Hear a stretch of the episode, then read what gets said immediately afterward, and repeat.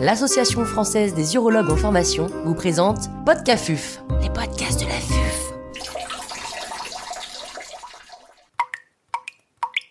Cet épisode a été réalisé grâce au soutien institutionnel du laboratoire Janssen. L'intervenant n'a pas reçu de financement.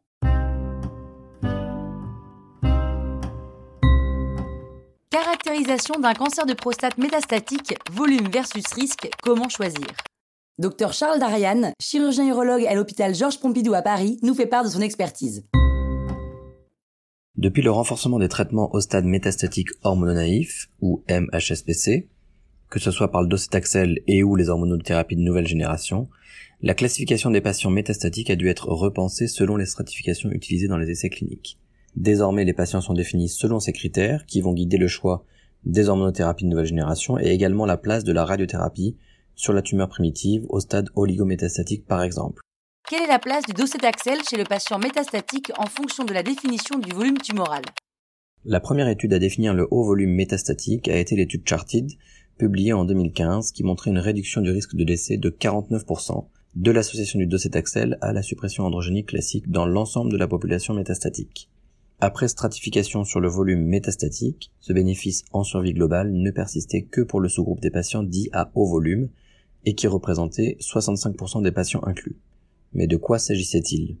Les auteurs ont à l'époque défini le haut volume métastatique comme la présence d'au moins un critère parmi soit la présence de métastases viscérales, c'est-à-dire au foie ou au poumon, soit la présence d'au moins quatre métastases osseuses, dont au moins une devait être appendiculaire, c'est-à-dire hors de l'axe défini par le bassin et la colonne vertébrale. Ainsi, les patients à faible volume correspondaient au final aux patients dits oligométastatiques. En 2018, avec un suivi plus long, ces résultats différentiels selon le volume métastatique ont été confirmés et le bénéfice du docetaxel en combinaison à la suppression androgénique semblait principalement exister chez les patients métastatiques de novo plutôt que chez les patients métastatiques métachrones en récidive après un traitement local.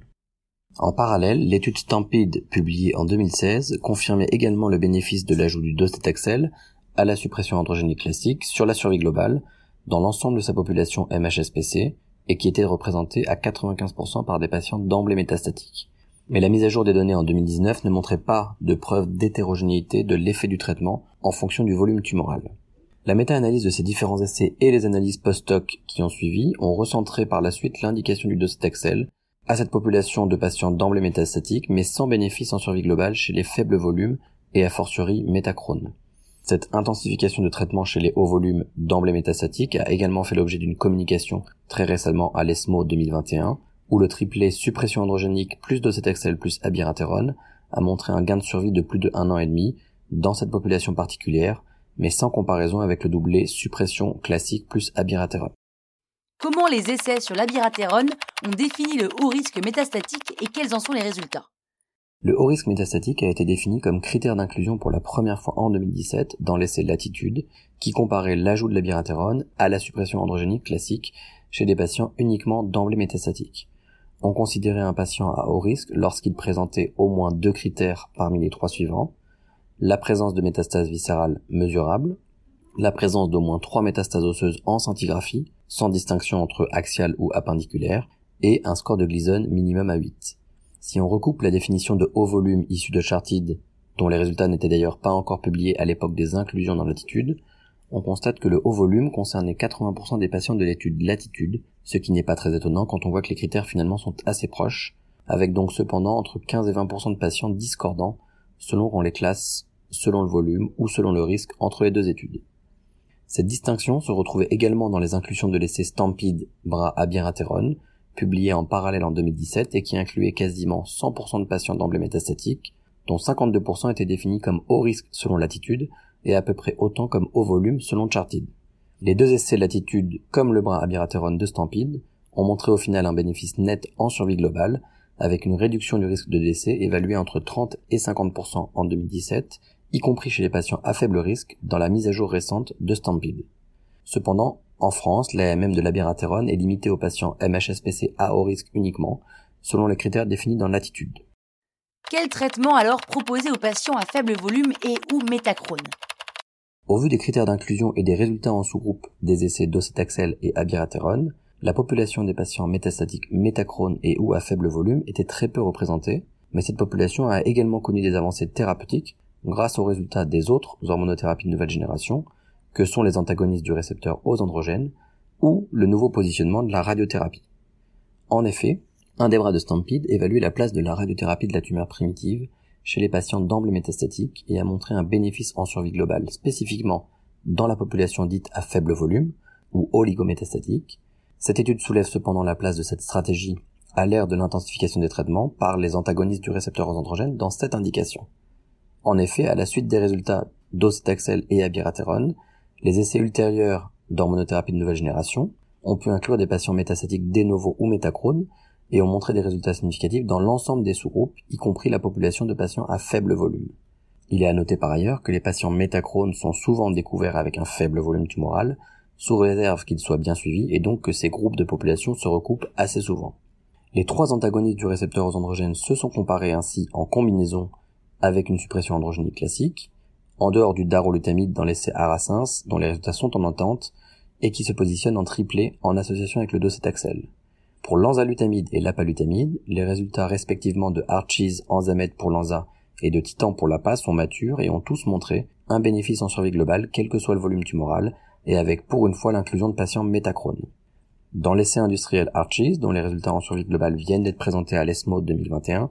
le bénéfice de l'ANZA persistait que les patients soient d'emblée métastatiques ou métachrones, et ce sous-groupe représentait 33% des patients inclus, qu'ils aient reçu ou pas du docetaxel et quel que soit le volume tumoral. En parallèle, l'essai académique Anzamet a comparé l'ajout de l'enzalutamide à une suppression androgénique particulière, de type blocage complet, car elle comprenait un anti-androgène de première génération, et cette étude a montré un bénéfice du bras expérimental dans la plupart des sous-groupes de patients, y compris métachrone ou faible volume, à l'exception peut-être du sous-groupe de patients atteints de métastases viscérales.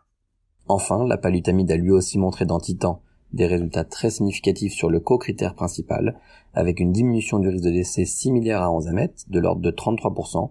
mais sans résultat significatif dans le sous-groupe des patients qui avaient reçu du docetaxel. Par ailleurs, la diminution du risque de progression radiologique dans Titan était évaluée à 52%, du même ordre que dans Archies, et ce résultat était maintenu quel que soit le volume métastatique, et que les patients soient d'emblée métastatiques ou métachrones, et ces données ont été récemment confirmées par l'analyse finale de Titan publiée en 2021. Si on veut conclure au final sur l'ensemble de ces essais publiés ces dix dernières années, tout d'abord, chez le patient d'emblée métastatique MHSPC, la radiothérapie doit être discutée en cas de faible volume. Ensuite, bien que le docetaxel comme l'anza, l'APA et l'abiraterone puissent être prescrites quel que soit le volume tumoral, l'abiraterone est à réserver aux patients à haut risque et le docetaxel est surtout prescrit en cas de maladie à haut volume ou de maladie agressive peu différenciée et ou avec un PSA bas. Mais il est à noter également qu'en cas de haut volume métastatique de novo, le triplé suppression androgénique plus docetaxel plus abiraterone pourra être discuté chez les patients en bon état général. Enfin, chez les patients métastatiques métachrones, qui progressent donc après un traitement local et souvent à faible volume, le traitement de choix repose sur l'enzalutamide ou la palutamide en adjonction à l'hormonothérapie classique, car ils ont démontré un bénéfice quel que soit le volume tumoral ou le groupe à risque. Il reste cependant encore quelques questions en suspens sur la place de la stéréotaxie des métastases et la probable redéfinition de la charge métastatique à l'ère des imageries fonctionnelles comme le TEP-PSMA.